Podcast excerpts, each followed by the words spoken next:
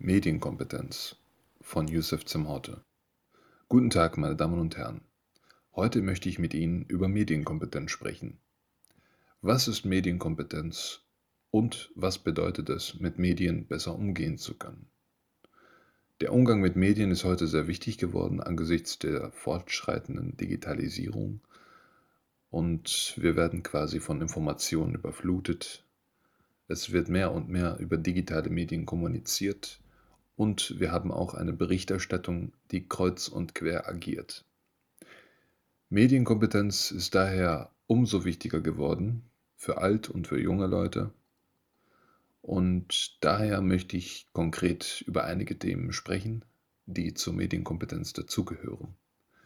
Denn Medienkompetenz ist, wie gesagt, ein wichtiger Bestandteil unseres alltäglichen Lebens, da wir ständig von Medien umgeben sind und allein das Smartphone an sich, der Computer, das Fernsehen und die Zeitungen und Zeitschriften, die auch digital vorhanden sind, uns äh, sehr stark äh, beeinflussen. Und all diese Medien, es handelt sich ja um Medien, sind sehr mächtig, weshalb es eine Kompetenz braucht, um mit ihnen umgehen zu können. Das bedeutet nämlich, dass nicht alles, was die Medien vermitteln, eine hohe Qualität hat. Jetzt könnten Sie fragen, welche Qualität ich meine. Es ist schlichtweg die einzig wahre Qualität in Sachen Kommunikation, nämlich der Wahrheitsgehalt. Äh, dabei geht es nicht mal um konkrete Fakten, sondern schlichtweg um die Wahrheit. Äh, die Wahrheit gibt es sehr wohl. Der Mensch hat immer einen Hang zur Wahrheit, einen Drang zur Wahrheit und intuitiv hat er auch die Fähigkeit, die Wahrheit zu erkennen. Wahrheit ist nun nicht etwas, was man in Worte fassen kann, aber durch Sprache kann man sich der Wahrheit annähern. Und das ist eben auch eigentlich der zentralste Teil der Medienkompetenz. Wenn wir das Ganze historisch betrachten, gab es unter Menschen, wenn sie zusammenlebten, in Stämmen, vor Tausenden von Jahren und ähm, Familien, da gab es immer so etwas wie Gerede in der Öffentlichkeit. Das heißt, man hat Informationen erhalten durch Gerede. Und das Gerede war früher das, was ich heute als paradigmatische Hoheit bezeichne. Und dieses Gerede, das konnte eben einen sehr starken Einfluss auf das individuelle Leben eines Menschen haben, was dazu führte, dass die Menschen sich diesem Gerede anpassten also auch ihr eigenes Leben dem Gerede anpassten. Und heute haben wir die Massenmedien, die dafür sorgen, dass auch so etwas entsteht wie Gerede, nämlich die paradigmatische Hoheit. Diese paradigmatische Hoheit sorgt dafür, dass es eine konkrete Vorstellung vom Leben und über Gott und die Welt überhaupt gibt und versucht quasi durch Paradigmen, durch die Wiederholung von Paradigmen und durch die ständige Postulierung von Paradigmen den Menschen zu beeinflussen. Das heißt, man kann, man kann heute nicht mehr sagen, dass es so etwas wie eine Neutralität gibt oder dass es so etwas wie eine Objektivität gibt. Beides ist überhaupt nicht möglich für Menschen. Es gibt aber sehr wohl so etwas wie diese paradigmatische Hoheit, die automatisch entsteht, und zwar dadurch, dass alle Massenmedien einen gemeinsamen Pol haben. Und äh, dieser Pol hat vor allem eine Eigenschaft, nämlich äh, den Literalismus. Das heißt die Wortwörtlichkeit der Dinge. Und äh, konkret kann man das auch in jedem Paradigma feststellen. Ich werde jetzt einige Paradigmen vorstellen, werde jedoch nicht zu tief in die Materie eingehen, weil man das Ganze natürlich auch anhand von Beispielen, Berichterstattungen von Dokumentationen, von Filmen, von allen medialen Produktionen konkret analysieren könnte. Das möchte ich jetzt aber nicht tun. Sehr wohl ist es aber wichtig, die Paradigmen zu kennen, damit wir sie identifizieren können und ähm, den Umgang mit ihnen pflegen, um sie danach abzulehnen. Das erste Paradigma ist das Paradigma der Welt, die Welt. Was passiert in der Welt? Erst einmal haben wir alle, oder wir sind in gewisser Weise alle mit einem konkreten Weltbild aufgewachsen, das die Welt in drei teilt. Erste Welt, zweite Welt, dritte Welt. Und dieses Paradigma, was ähm, am Beispiel unserer Weltwirtschaft auch zunehmend anerkannt wird, löst sich auf im Kontext, dass nämlich dritte und zweite Welt sehr, sehr schnell aufholen. Angesichts der Digitalisierung, aber auch wegen anderer politischer Einflüsse und einem wachsenden Selbstbewusstsein wegen. Das heißt, dieses Paradigma der Welt, wie wir sie kennen, zweite Welt, dritte Welt und eben wir hier in Europa, in der westlichen Zivilisation, Nordamerika, das gibt es nicht mehr.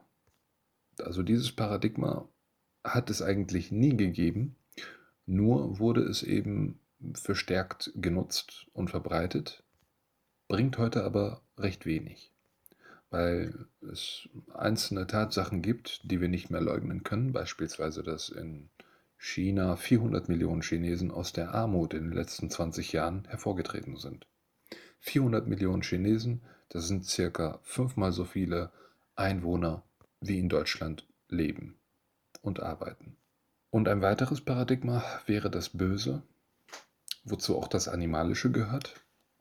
Und das Böse, also das Paradigma des Bösen impliziert natürlich immer, dass es das Böse gibt in Form von Menschen oder Menschengruppen und äh, dass es natürlich heißt für uns, dass wir das Böse bekämpfen können, dass wir böse Menschen und böse Menschengruppen vernichten können. Das ist quasi die Verantwortung des Humanismus.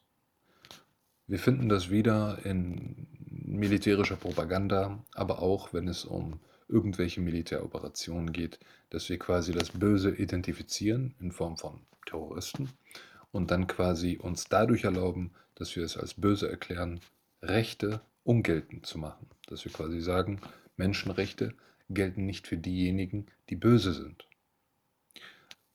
Diese Projektion des Bösen ist allerdings nur eine Konstruktion, denn es gibt keinen Menschen und auch keine Mensch Menschengruppe, die nicht konkret in einem historischen Kontext oder in einem politischen Dilemma steckt und deswegen zu Taten neigt, die dem Gesetz vor Ort natürlich widersprechen, das ist ja ganz klar, aber man kann es nicht vereinfachen und sagen, dass diese Menschen böse seien und dass es deswegen in Ordnung sei, sie zu töten.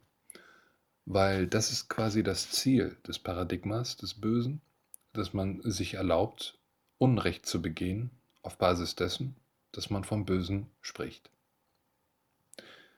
Das Animalische ist auch ein Teil vom Bösen. Wir selbst erachten uns als animalisch, also wir bezeichnen uns als fortgeschrittene Tiere, was dazu führt, dass wir uns als Wilde bezeichnen, dass wir quasi uns depressiv verhalten, indem wir die Welt vernichten und sagen, ja, wir sind animalisch und äh, wir sind die größten Monster auf diesem Planeten, weil wir viel vernichten und zerstören.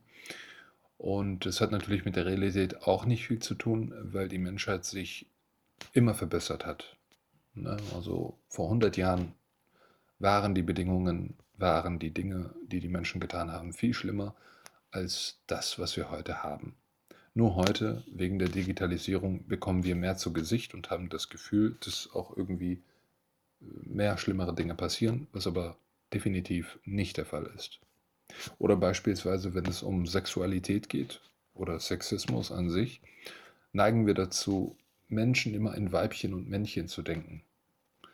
Also Menschen sind eben Mann und Frau und diese Unterschiede zwischen Mann und Frau werden vergleichsweise genauso wie in der Tierwelt getan. Das heißt, dass die Frau die Wohlbehüterin der Kinder sei und dass der Mann der Jäger und Sammler sei. Also es gibt ja auch diese Evolutionstheorie, die das ähm, quasi untermauert. Also und auf Basis dessen ist es nämlich in Ordnung, dass wir gewisse animalische Dinge noch an uns haben und dass es völlig in Ordnung sei, sich so zu verhalten, wie wir uns verhalten. Daher rührt auch dieses sexistische Dilemma, mit dem sich heute zunehmend immer mehr Männer konfrontiert sehen, aber auch Frauen, nämlich dass Männer völlig selbstverständlich mehrere Partner haben dürfen und äh, Frauen eben nicht, dass es nicht ihrer Natur entspräche. Aus dem einfachen Grund, weil Männer sich fortpflanzen wollen und Frauen ebenfalls. Aber Frauen dürften nicht mit mehreren Männern sich fortpflanzen, weil es eben damit zu tun hat, dass es nicht mehr identifizierbar ist, wer der Vater sei. Also diese ganzen Argumentationen, die äh, klingen absurd, sie sind auch definitiv absurd und furchtbar und sehr patriarchalistisch und ähm, natürlich die, dieses Paradigma, was dafür sorgt, dass wir so denken über den Menschen. Ja, aber eigentlich ist der Mensch etwas völlig anderes, ist definitiv kein Tier und ist eine Spezies für sich. Daher muss man da auch vorsichtig sein, wenn man dieses Paradigma des Animalischen mitbekommt. Es ist meistens unterschwellig vorhanden, aber äh, sobald man es erkennt, sollte man abschalten, also gedanklich. Man muss nicht das Radio ausschalten oder den Fernseher und es einfach ablehnen. Also das ist Quatsch, was Ihnen in diesem Moment erzählt wird. Dann gibt es noch ein weiteres Paradigma, ist auch ähnlich wie das Paradigma des Bösen, die Animosität und die damit zusammenhängenden Feindbilder. Wenn Sie Nachrichten hören, Berichterstattung, hat das Ganze meistens einen negativen Unterton. Irgendetwas Schlimmes ist passiert. Das hat sehr stark zugenommen in den letzten 20 Jahren, was auch selbstverständlich mit der Digitalisierung zu tun hat. Dadurch nämlich, dass sie äh, skandalös arbeiten, bekommen sie mehr Klicks. Also sie verkaufen mehr. Und diese Medienunternehmen sind natürlich auch wirtschaftliche Unternehmen. Was bedeutet, dass sie viel, viel mehr auf Zahlen achten als früher. Das hängt auch damit zusammen, dass durch die digitale äh, Revolution, wie ich sie nenne, immer mehr Menschen die Fähigkeit haben, sich medial auszutauschen, was zurzeit ja auch durch Gesetze versucht wird zu verhindern oder zu verkürzen. Und wie hier in Deutschland, wir haben ja die GEZ-Gebühren heute noch und äh, wir haben noch ganz viele andere Sachen, die Rundfunkgesetze und so weiter und so fort. Wer darf eine Rundfunklizenz beantragen? Das sind eben alles Faktoren, äh, die zeigen, dass man sehr, sehr ängstlich ist und äh, versuchen möchte, das Ganze auf die Art und Weise zu dominieren, dass man verhindert, dass die Vielfalt wieder aufkommt. Eine Vielfalt gibt es nämlich nicht in der paradigmatischen Hoheit. Deswegen bezeichne ich sie auch so, denn sie hat die absolute paradigmatische Hoheit und wir erkennen sie daran, dass sie alle Themen bestimmt, über die wir sprechen. Also das ist der entscheidendste Faktor überhaupt. Immer wenn wir in der paradigmatischen Hoheit ein Thema hören, ist es meistens auch ein Thema in unserem Privatleben, bei Privatgesprächen, bei Tischgesprächen, Stammtischen und so weiter und so fort. Das heißt, die paradigmatische Hoheit hat auch die Hoheit über unsere Debattenkultur. Feindbilder sind sehr wichtig, weil dadurch, dass sie einen konkreten Feind identifizieren können, haben sie ihr Selbstbild gefestigt. Das ist in Europa schon immer typisch gewesen, dass man das machte. Historisch gesehen, in Europa hat man sich auch sehr viel gezofft und gefetzt. Also kriegerische Auseinandersetzungen und äh, Feindseligkeiten gab es immer in Europa. Gibt es immer weniger. Also im letzten Jahrhundert war das sehr extrem mit den beiden Weltkriegen, aber danach ist es auch ab, abgeschwächt worden. Und die Europäer sind heute auch kriegsmüde geworden. Also wir möchten nicht mehr gegeneinander kämpfen. Streiten ist etwas völlig anderes, das tun wir, das tun wir auch zunehmend. Allerdings ähm, hat dieses Paradigma des Feindbildes, also der Animosität, äh, andere Ziele. Also ähm, wir, wir können ja auch nicht mehr miteinander richtig kommunizieren, wenn wir uns als Feinde betrachten.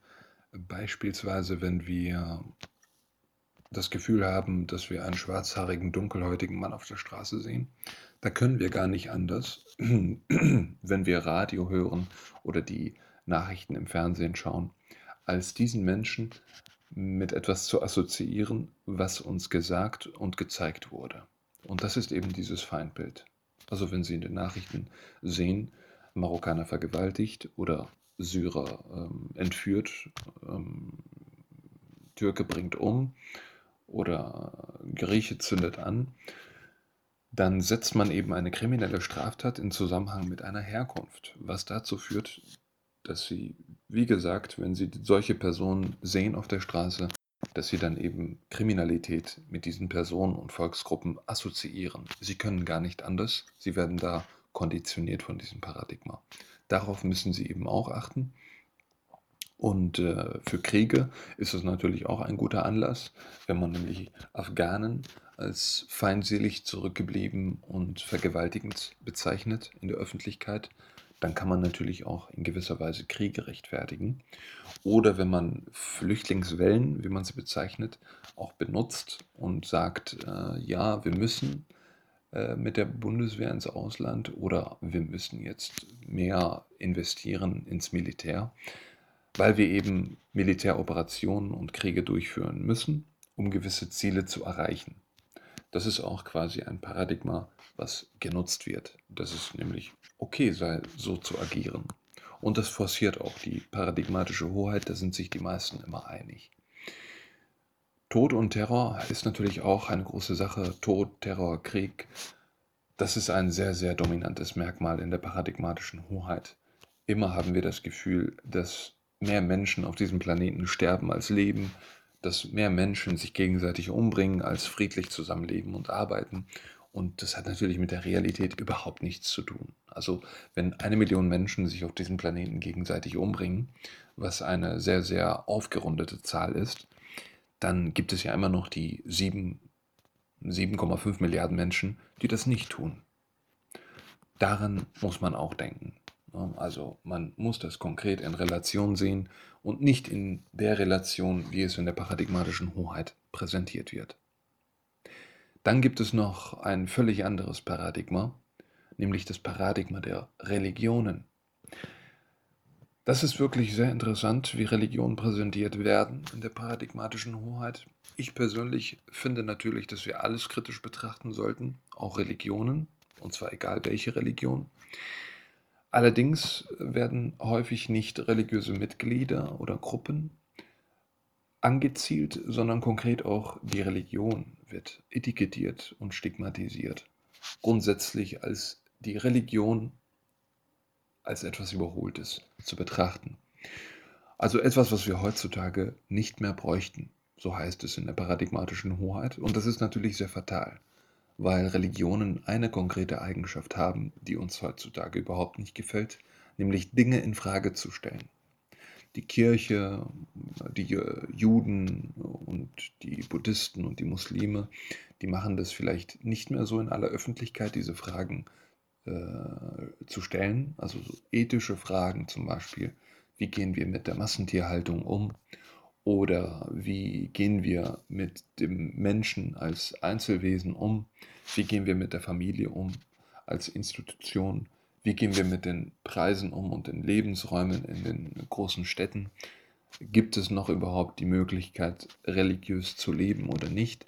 Also die Religionen trauen sich immer weniger, weil Religionen eben ein sehr, sehr schlechtes Bild in der Gesellschaft haben. Das hängt nicht mit den Religionen selbst zusammen, denn dieses, sie sind wirklich sehr, sehr riesige Quellen für Inspiration in jeglicher Hinsicht. Man muss selber gar nicht gläubig sein. Religionen stellen, wie gesagt, Fragen, die unser Leben auch in Frage stellen, also sowohl kollektiv als auch individuell. Und das wird natürlich auch nicht gemocht von der paradigmatischen Hoheit, denn der Name sagt es schon, eine Hoheit möchte nicht angefochten werden und möchte sich auch nicht irgendwelchen Fragen stellen. Und man muss berücksichtigen, selbst wenn man kein, ähm, also wenn man kein Atheist, wenn man Atheist ist, wenn man keinen Glauben hat, dann sollte man sich auch fragen, wie kommt es, dass Religionen so negativ dargestellt werden? Weil meistens immer, wenn etwas in der paradigmatischen Hoheit als negativ dargestellt wird, hat es vielmehr damit zu tun, dass es dass die paradigmatische Hoheit selbst einen Feind darin betrachtet und wiederfindet. Aber wie gesagt, die Religionen, die haben ja diesen Anspruch auf Wahrheit, und zwar nicht, wir haben die Wahrheit für uns gepachtet, sondern es gibt eine Wahrheit und wir bemühen uns darum, diese Wahrheit zu finden.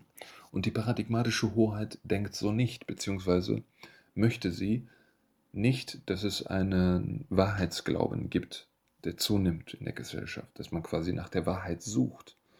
Es ist viel, viel wichtiger, dass man so tut, als gäbe es keine Wahrheit, als wäre alles eine Frage der Perspektive. Und das ist eben der Gegensatz zu den Religionen, weil die Religionen, die positionieren sich immer ganz konkret in vielen Fällen, auch in Streitpunkten, aber Sie haben viele Positionen. Und heutzutage möchte man das nicht. Man möchte sich nicht positionieren und man möchte es den Menschen auch nicht erlauben, auf einem Fleck sich zu positionieren, sich konkret zu etwas zu bekennen. Allerdings fördert man hingegen Identitäten, die andere Identitäten bekämpfen. Über das äh, Paradigma der Religion kann man noch viel, viel mehr sagen. Äh, das sollte aber an dieser Stelle erstmal reichen. Es gibt noch ein anderes Paradigma, das ist das Paradigma der anderen Länder. Ja, also wir betrachten andere Länder immer noch als zurückgeblieben, wohlgemerkt andere Länder, die nicht EU-Staaten sind, die nicht westlich sind. Und äh, das ist aber auch ein sehr gefährliches und nicht mehr aktuelles Paradigma. Es war nie aktuell, aber heutzutage weniger denn je, denn die Länder entwickeln sich immer schneller und sie werden immer besser und zivilisierter. Wenn wir das nicht anerkennen, werden wir verlieren auf die nächsten zehn Jahre hochgerechnet. Daher bitte ich Sie darum, dass Sie sich privat, wenn Sie irgendein Gerücht über ein Land hören, sich informieren, sogar das digitale Medium benutzen, um mit Menschen vor Ort zu kommunizieren, wie sie dort leben. Denn wie gesagt, in China sind es 400 Millionen Menschen, die aus der Armut geraten sind. 400 Millionen Menschen. Das ist eine ganz große Menge. Ein weiteres Paradigma, das ist eher inländisch zu betrachten. Und zwar, wie wir über Bürger sprechen und über unsere privaten und wirtschaftlichen Verhältnisse. Beispielsweise das Thema der Politik. Ja, also immer wenn wir über Politik sprechen, dann heißt es links und rechts. Ja, also es gibt die Linken und die Rechten. Aber es gibt auch viel, viel, viel Potenzial darin zu sehen, was Politik eigentlich bedeutet. Es geht nämlich nicht darum, ob man links oder rechts ist, sondern dass man vertreten werden möchte. Es ist gleich, welche Position die Menschen haben, die einen vertreten. Wichtig ist, dass sie die Würde des Menschen achten und vertreten. Also man möchte sich gar nicht mehr heute als links und rechts bezeichnen. Die paradigmatische Hoheit nutzt diese beiden Begriffe aber immer noch, um die Menschen voneinander zu trennen. Also links und rechts, das ist äh, überflüssig geworden. Es heißt ja nicht, dass wenn man links ist, dass es auch gut für alle Menschen ist. Und es heißt auch nicht, dass es wenn man rechts ist, dass es auch gut für alle Menschen ist. Diese Unterscheidung ist problematisch, meines Erachtens, weil man die Gesellschaft dadurch beschneidet. Man kann ja auch Politiker sein, ohne eine konkrete Links-Rechts-Haltung oder politische Gesinnung zu haben. Man kann einfach Politiker sein, um ein konkretes äh, Völkchen zu vertreten. Ja, eine kleine Gemeinschaft, die eingewählt hat, circa 500.000 Menschen, und man spricht für die Interessen dieser Menschen, die beispielsweise in einem Vorort leben, in einer Großstadt oder sonst wo. Das wird die Zukunft sein und äh, die paradigmatische Hoheit forciert aber dieses Links- und Rechtsgerede, um Politik verdrießlich zu machen und langweilig zu machen.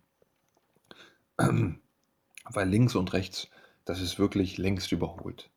Ja. Gesetze statt Rechte, das ist auch ein weiteres Paradigma. Wir sprechen in der Öffentlichkeit nur von Gesetzen meistens und nie von Rechten. Womit hat das zu tun? Ein Gesetz bringt den Bürger zur Pflicht und ein Recht bringt den Staat zur Pflicht. Das heißt, es gibt eine Verstärkung, eine Entmündigung des Bürgers in der Hinsicht, dass man weniger über seine Rechte spricht und mehr über Gesetze, denen sich der Bürger unterzuordnen hat. Nur ist das Problem, dass der Bürger keine Lust mehr darauf hat weil nämlich Rechte und Pflichten, die jeder Bürger natürlich hat, nur dann Sinn machen, wenn seine Rechte natürlich auch ähm, von Interesse sind. In der staatlichen Gemeinschaft, für Beamte und eben in der Öffentlichkeit auch diskutiert werden. Was sind die Rechte des Bürgers? Darüber muss diskutiert werden und nicht über irgendeine Gesetzeslage, die von Lobbyisten dominiert wird. Hier bei diesem Paradigma muss man wirklich auch vorsichtig sein, weil, wie gesagt, also man bringt die Menschen gegen, gegen sich auf, also gegen den Staat auf und auch untereinander. Also werden sich die Menschen zunehmend streiten, wenn die Gesetze verschärft werden und die Rechte beschnitten werden. Weil es gibt ein allgemein gültiges Gesetz, das transzendiert auch jedes staatliche Gesetz und das ist das Gesetz, dass Gesetz niemals vor Recht Geltung finden darf. Man darf niemals das Gesetz über die Rechte eines Einzelnen oder mehrerer Menschen stellen. Im Gegenteil beschützt das Gesetz die Rechte der Menschen und zum Glück haben wir in Deutschland das Grundgesetz, eine wunderbare Verfassung. Wenn man sie liest, wird man sich dessen auch vergewissern können. Wenn man allerdings nach dieser Lektüre in die Gesellschaft schaut, wird man ein bisschen traurig sein. Denn unsere Verfassung ist noch, also unsere Gesellschaft ist noch weit, weit, weit entfernt von der Verfassung, die wir haben. Und das sollten wir ändern, werden wir aber nicht ändern können, wenn dieses Paradigma nicht durchbrochen wird. Genauso das Paradigma des Wählers und Steuerzahlers. Immer, also hier wird auch der Bürger wieder in die Pflicht genommen. Er muss etwas tun, um überhaupt wahrgenommen zu werden. Er muss wählen und dann auch nur alle vier Jahre. Die restliche Zeit soll er den Mund halten und Steuern zahlen und dann soll er den Mund halten. Es geht also auch hier gar nicht darum, was der Bürger möchte. Also ein Begriff wie Bürger bestreben werden Sie niemals hören in der paradigmatischen Hoheit. Es geht immer nur darum, dass der Bürger etwas tun muss. Ja, er hat Pflichten, die er erfüllen muss und äh, sonst hat er nichts zu melden. Und das ist natürlich auch ein trauriges Paradigma, weil ähm, es interessiert den einzelnen Bürger gar nicht, worüber geredet wird in der Öffentlichkeit, muss ihn auch nicht interessieren. Es gehört zu seiner freiheitlich-demokratischen, also zu seinem freiheitlich-demokratischen Grundordnungsverständnis, dass er das Ganze ignoriert, worüber die Öffentlichkeit spricht und dass er auch nicht wählen muss und dass er selbstverständlich Steuern zahlt, das gehört ja dazu dass er aber nicht unbedingt als Steuerzahler bezeichnet werden möchte, weil er viel mehr Bürger als Steuerzahler ist. Man muss ja keine Steuern zahlen, um ein Bürger zu sein. Das darf man auch nicht unterschätzen. Wenn man das suggeriert ständig, dann wird der Bürger das Gefühl haben, dass er entwürdigt wird vom Staat, was ja auch nicht so gut ist. Dann kommt noch das andere Paradigma hinzu, was auch inländisch ein Problem darstellt, nämlich des Unternehmers und Ausbeuters. Wir betrachten Unternehmer und Unternehmerinnen als Ausbeuter. Wie kommt es dazu? Meistens assoziieren wir irgendwelche Vorsitzende in irgendwelchen Vorständen von Großkonzernen mit, mit dem Begriff des Unternehmers. Die meisten Unternehmer aber, die sind gar nicht in irgendwelchen Vorständen, die sitzen auch nicht in irgendwelchen Top-Managements. Das sind meistens Angestellte. Unternehmer, das sind Menschen, die auf eigenen Beinen stehen, die selbstständig sind, die vielleicht fünf oder zehn Mitarbeiter haben und ein kleines Unternehmen führen und die Gesellschaft stärken. Und zwar von unten nach oben, nicht von oben nach unten entkräften. Daher ist es wichtig, dieses Paradigma zu identifizieren und zu differenzieren. Über wen wird da gesprochen? Wirklich über Unternehmer oder über irgendeinen Vorstandsvorsitzenden, der jetzt ins Gefängnis musste weil er irgendwie gegen das Kartellrecht verstoßen hat. Und zwar in einem Gremium und in einem konzernlichen Kontext und nicht in einem unternehmerischen Kontext. Unternehmer ist nicht das, was als Unternehmer in der paradigmatischen Hoheit kommuniziert wird. Genauso das Thema Finanzen, Kapital und Anlagen. Es ist furchtbar. Reich und arm werden immer gegeneinander ausgespielt. Das ist jetzt ein anderes Paradigma, das aber sehr, sehr wichtig ist. Reich und arm werden immer gegeneinander ausgespielt was aber völlig hirnrissig ist. Denn jeder, der Arbeit hat, hat auch einen Unternehmer, für den er arbeitet. Ne? Also Arbeitnehmer hat Arbeitgeber. Und reich bedingt arm und arm bedingt reich. Das heißt, man braucht einander. Und arm ist auch eine Frage des Limits. Also wann ist man in Deutschland arm, wenn man monatlich weniger als 890 Euro, glaube ich, zur Verfügung hat. Ja, Danach bekommt man natürlich die Miete abgezogen und dann bleibt noch weniger übrig. Aber das ist quasi die Grenze. Das heißt aber nicht, dass jetzt ein Reicher für alle Armen verantwortlich ist und der Arme ist auch nicht für die Reichen verantwortlich. Das darf man, diesen Zusammenhang darf man nicht stellen. Jeder Mensch ist für sich selbst verantwortlich. Und zusätzlich als Extra, als Motivation, als Hoffnungsträger möchte ich sagen, wenn ein Mensch Probleme hat, wenn er arm ist, dann ist es besser, dass er gut vom Leben denkt, damit er etwas erreichen kann. Selbst wenn er Probleme bekommt, seinen Job verliert, seine Wohnung verliert, sein Haus verliert, seine Familie verliert, geschieden wird, angezeigt wird, seine Kinder nicht mehr sehen darf, Also ein absoluter Absturz, trotzdem kann es danach wieder aufwärts gehen. Es geht gar nicht anders außer aufwärts und man darf sich dann nicht in den in Grund und Boden schämen. Wofür man sich schämen sollte, ist, dass man Menschen dafür hasst, dass sie reich sind oder Menschen dafür hasst, dass sie arm sind. Dafür sollte man sich schämen, aber nicht für irgendwelche Situationen, die im Leben völlig normal sind. Im Leben kommt es nun mal nicht eben so, wie man das eben plant. Und viele Reiche stürzen ja auch ab und viele Arme steigen auf. Deswegen ist das äh, dumm, von der paradigmatischen Hoheit reich und arm gegeneinander auszuspielen. Weil wir brauchen uns alle, ob reich oder arm. Und zusätzlich muss ich da auch dazu sagen, dass wir reich und arm immer im Kontext von Geld und Finanzen betrachten. Wir vergleichen zum Beispiel nicht reich und arm in Bezug auf die Gesundheit oder in Bezug auf das Wissen was aber eine sehr, sehr eingeschränkte Betrachtungsweise von Reich und Arm darstellt. Dann gibt es natürlich noch ein weiteres Paradigma, das der Migration und Migranten. Das möchte ich ganz kurz abhandeln. Migration und Migranten, das hat es, seit es die Menschheit gibt, gegeben. Das wird es auch in tausend Jahren noch geben. Und dagegen wird keiner etwas unter, in, unter, ähm, unternehmen können. Also man wird nichts dagegen tun können, egal wie viele Gesetze man voranbringt, egal was man tut. Migration, Migranten hat es immer gegeben und es wird es immer geben und das ist auch gut so. Denn alle Menschen sind gleich und es gehört dazu, dass jeder Mensch das Recht hat, auszuwählen, wo er leben möchte. Das ist vollkommen klar und selbstverständlich. Und wenn wirklich die ganze Welt nach Deutschland wollen würde, wäre auch schon die ganze Welt gekommen. Sind ja auch nach dem Zweiten Weltkrieg nicht viele Menschen geblieben in Deutschland. War ja auch alles kaputt. Nur hinterher, später, kamen dann Menschen, sie sind geblieben, haben Deutschland wieder aufgebaut. Und das hat eben dazu geführt, dass es äh, eine gewisse Migrationsgeschichte gibt. Aber ich muss auch dazu sagen, so wie die paradigmatische Hoheit das thematisiert, ist das sehr ahistorisch, weil Migration und Migranten hat es immer gegeben. Immer und überall auf der ganzen Welt. Es gibt keinen Staat auf diesem Planeten, ja, und Staaten gibt es auch erst seit 500 Jahren ungefähr. Es gibt keinen Staat, der keine Migration hatte und keine Migranten hatte. Sogar Japan hat eine Migration, sogar China hat eine Migration, sogar Afrika hat eine Migration und so weiter und so fort.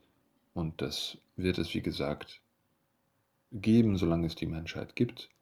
Ich erachte es als Bereicherung und würde es nicht problematisieren, denn man, natürlich hat man es schwer als Migrant, man muss die Sprache lernen, man muss sich in die Gesellschaft integrieren, man muss sich anpassen, man muss äh, lernen, wie die Menschen drauf sind, wenn man unter ihnen leben möchte und überleben möchte.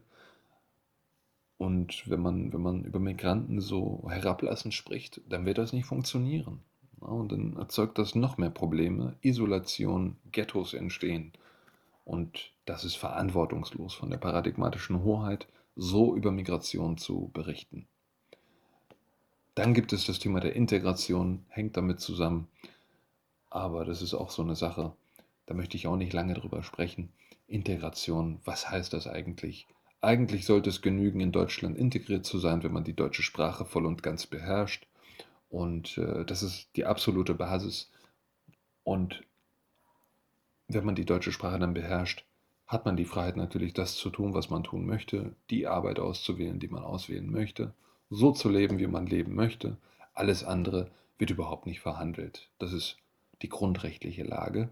Und wenn man in der paradigmatischen Hoheit über Integration hört, dann hat das immer wieder dieses Herablassende und ja, irgendjemand solle sich irgendwo integrieren. Aber man muss ja auch gleichzeitig daran denken, dass man diese Menschen als Fremde bezeichnet. Und es ist ja auch ein Widerspruch, wenn man sagt, äh, ihr seid fremd, aber ihr müsst euch integrieren, aber ihr seid trotzdem fremd. Ne? Und dann suggeriert man halt eben auch, selbst wenn sie sich integrieren und die deutsche Sprache sprechen, sind sie immer noch fremd. Ne? Also wenn sie äh, die deutsche Sprache sprechen, dann äh, sind sie immer noch nicht integriert, dann müssen sie den Glauben wechseln. Wenn sie den Glauben wechseln, sind sie immer, nur, immer noch nicht integriert. Dann müssen sie die Haarfarbe wechseln. Wenn sie die Haarfarbe gewechselt haben, müssen sie die Hautfarbe wechseln. Wenn sie die Hautfarbe gewechselt haben, sind sie keine Menschen mehr. Ne? Sind so irgendwelche Puppen.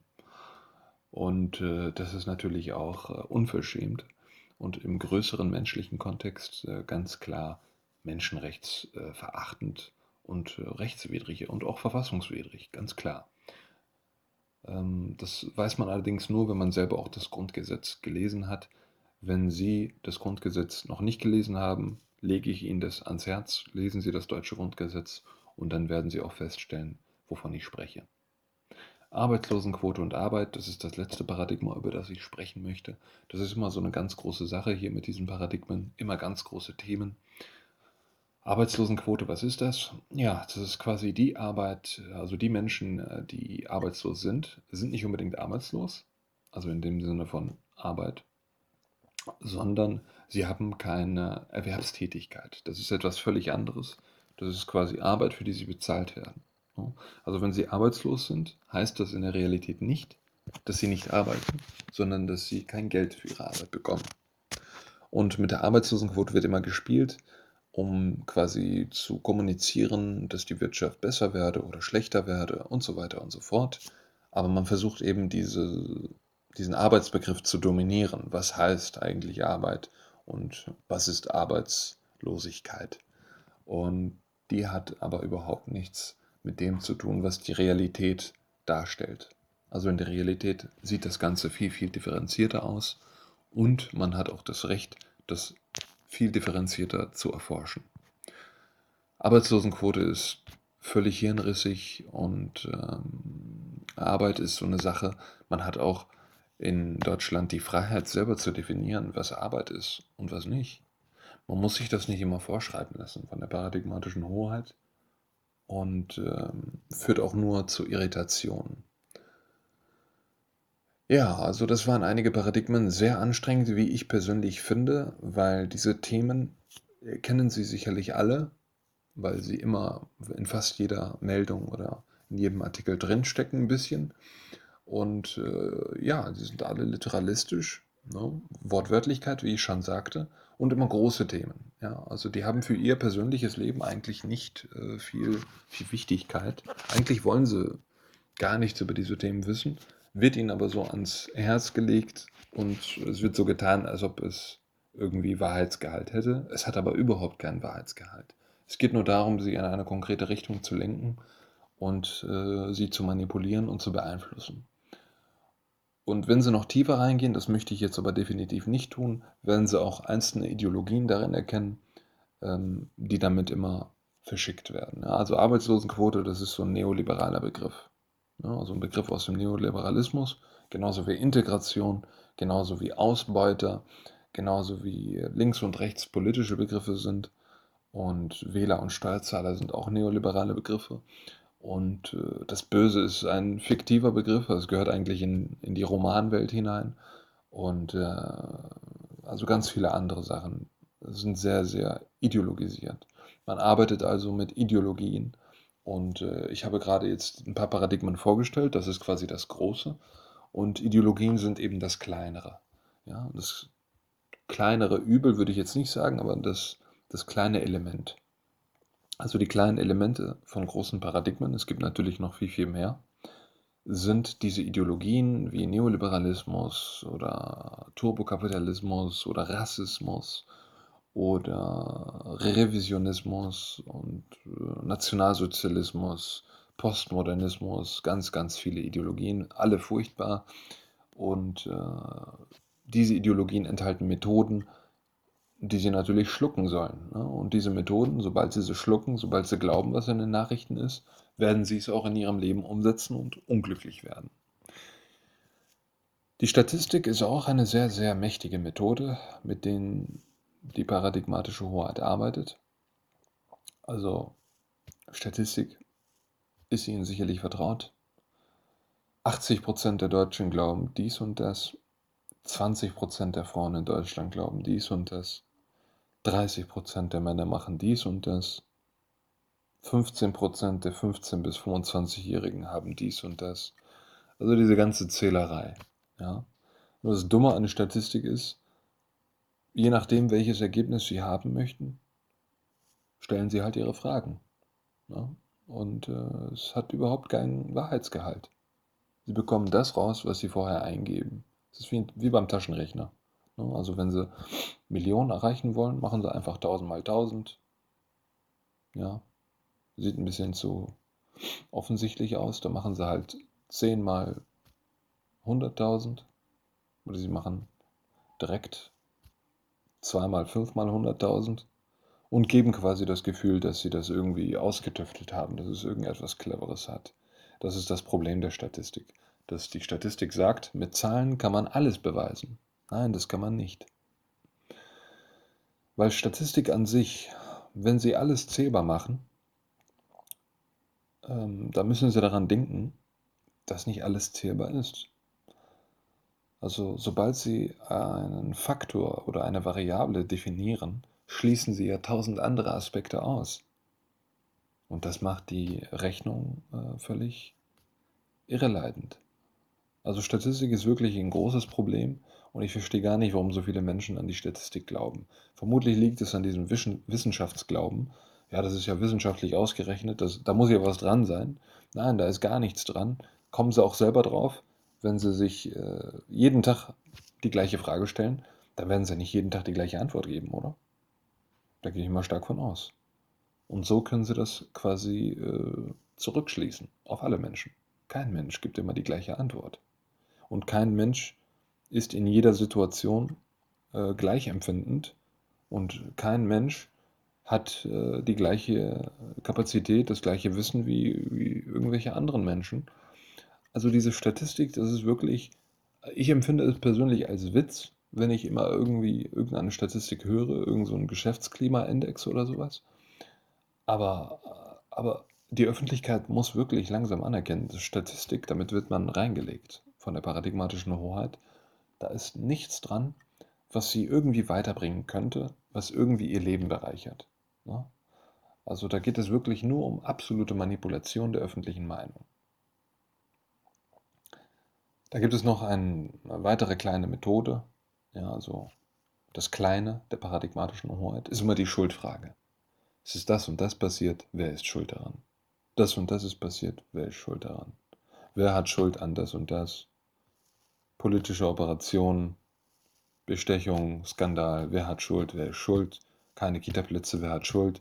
Arbeitslosenquote steigt, wer hat Schuld? Immer die Schuldfrage. Ja? Also diese ganze Negativität hält sehr stark mit der Schuldfrage zusammen. Identifizieren Sie das. Denn sobald Sie hören, oh, da wird die, nach der Schuld gefragt, das ist die paradigmatische Hoheit. Da wird eine Statistik genommen, um die Schuld festzustellen, paradigmatische Hoheit. Da wird ideologisch versucht, Ihnen irgendetwas zu verkaufen, paradigmatische Hoheit. Migranten, Migration, paradigmatische Hoheit. Gesetze statt Rechte, paradigmatische Hoheit. Das Böse in der Welt, paradigmatische Hoheit. Das ist wirklich das Gift das Gift, das in der Digitalisierung zu verschwinden droht, was ich persönlich als eine zivilisatorische Leistung erachten würde. Weil Sie merken vielleicht selbst, ich habe Ihnen jetzt das Große und das Kleine der paradigmatischen Hoheit dargestellt, ein wenig, hoffe ich zumindest. Und Sie merken selbst, das ist alles sehr monoton und das ist eine Mon Monopole, also monopolistische Kommunikationsmacht die die paradigmatische Hoheit hat. Und es ist immer das Gleiche. Seit Jahren, seit Monaten, seit Wochen, seit Jahrzehnten. Immer das Gleiche. Und alle berichten immer das Gleiche. Und sobald das kaputt geht, dann haben wir wieder Vielfalt. Und das ist das Schöne daran. Das ist das Schöne an der Digitalisierung. Wir bekommen wieder die Vielfalt zu spüren. Und das werden Sie auch selber in den öffentlich-rechtlichen Medien vielleicht erkennen können, wenn Sie äh, ähm, öfter, des Öfteren hören, dann erkennen Sie, dass man versucht, neue Programme, neue Definitionen, neue Erläuterungen versucht zu bringen. Und Sie merken, diese Herausforderung, die die Digitalisierung mitbringt, verändert auch die paradigmatische Hoheit. Sie muss anders agieren. Ja? Sie wird es trotzdem nicht überleben, weil sie Vielfalt nicht als erstrebenswert hält. Aus dem einfachen Grund, damit kann man keine hohen Zahlen erreichen. Wenn Sie schreiben, äh, Zürich-deutscher Verein hat ein, ich weiß nicht, hat irgendwie, teilt seine Räume mit einem äh, rechtsgerichteten Verein und man freundet sich da an, man macht da Feste und man verträgt sich, man versteht gemeinsam die deutsche Kultur. Das werden Sie niemals in den Nachrichten hören. Niemals. Und wenn Sie es hören, dann sehen Sie drei Artikel drunter stehen über irgendwelche Vergewaltigungsskandale, Kriminalitäten, Flüchtlingsdebatten und so weiter und so fort. Es geht immer um dieses Negative, um dieses Pessimistische, um dieses Feindselige. Das ist das Herz der paradigmatischen Hoheit. Ist es quasi, uns diese Paradigmen einzutrichtern, damit wir die Welt nicht begreifen. Denn die Welt ist überhaupt nicht so, wie wir sie durch die paradigmatische Hoheit wahrnehmen. Und wenn Sie persönlich auch Unternehmer sind, ein Mensch sind, der auf eigenen Beinen stehen will, dann ist es sehr wichtig, dass Sie das alles ablehnen. Alles, was die paradigmatische Hoheit Ihnen anbietet. Das ist nämlich alles gestunken und erlogen.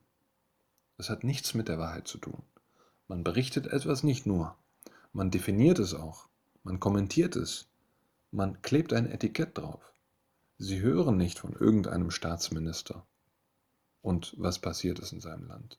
Sie hören von einem Staatsminister und was er angeblich mutmaßlich, ne, das Wort benutzt man nicht mal mehr, mutmaßlich getan hat, welch, gegen welche Gesetze er verstoßen hat und was er alles Schlimmes gemacht hat und dass er auch kritisiert wird dafür und dass er von dem kritisiert wird. Und sie haben direkt ein schlechtes Bild von diesem Menschen, das ist doch ganz klar. Und wenn sie lesen, Marokkaner bringt um, dann ist es klar, wenn sie das öfters lesen, dass sie denken, das Umbringen, das Töten, das Kriminelle an sich hat etwas mit Marokkanern zu tun. Das ist ja völlig klar. Sie werden ja konditioniert. Dagegen können Sie ja nichts unternehmen. Aber jetzt habe ich Sie aufgeklärt über die paradigmatische Hoheit und Sie lehnen das ab weil es nichts mit der Realität zu tun hat. Nicht alle Marokkaner sind Mörder. Es wäre wär auch blöd. In Marokko gäbe es dann keine Menschen mehr. Und auch nicht alle Syrer sind Vergewaltiger und Mörder und Terroristen. Und nicht alle Politiker sind dumm. Ja, und nicht äh, also ganz, ganz viele Sachen, die äh, haben einfach nichts mit der Realität zu tun, wenn Sie sie in der paradigmatischen Hoheit hören. Und meines Erachtens, wenn man ein bisschen gesunden Menschenverstand hat, dann erkennt man das auch. Ne? Also was ist das für ein Blödsinn jetzt? Ja. Dem gegenübergestellt gibt es natürlich noch die alternativen Medien, aber es ist ein trauriges Thema, weil die alternativen Medien in der Summe nichts anderes darstellen als die antiparadigmatische Hoheit. Also die berichten quasi das genaue Gegenteil von dem, was die paradigmatische Hoheit berichtet und darstellt. Und äh, ja, dadurch machen die sich irgendwie überflüssig. Weil die erhalten ja auch dadurch die paradigmatische Hoheit zum, ähm, am Leben. Ne, sie wird dadurch am Leben erhalten und deswegen nenne ich diese alternativen Medien antiparadigmatische Hoheit. Ja? Für sie ist es wichtig, dass sie ihre eigene Meinung haben, na, nur mal so als Schlussfolgerung. Sie müssen gar nichts überdenken, sie müssen auch gar nichts recherchieren. Wenn Sie etwas hören, identifizieren Sie es. Ist das paradigmatische Hoheit oder nicht? Oder ist das antiparadigmatische Hoheit? Und entwickeln Sie Ihre eigene syntagmatische Hoheit. Also alles, was Sie hören, werten Sie aus, ist das paradigmatische Hoheit oder nicht, oder antiparadigmatische Hoheit, und dann entscheiden Sie selber darüber, was Sie selbst davon halten oder auch nicht. Sie bestimmen darüber, was für Sie äh, Wahrheit ist und was nicht, und Sie definieren das Ganze auch selber. Das ist Ihre eigene syntagmatische Hoheit. Und die macht auch Ihre Medienkompetenz aus. Wenn Sie Ihre eigene syntagmatische Hoheit definieren und bestimmen, dann kann Ihnen auch keine Schlagzeile irgendetwas anhaben. Und deswegen hoffe ich, dass ich Ihnen damit ein Tool, ein Handwerkszeug ans Herz legen konnte, mit dem Sie besser umgehen können mit den Massenmedien, mit Medien allgemein. Und äh, ja, die syn syntagmatische Hoheit ist quasi mein Verständnis von Medienkompetenz. Vielen Dank.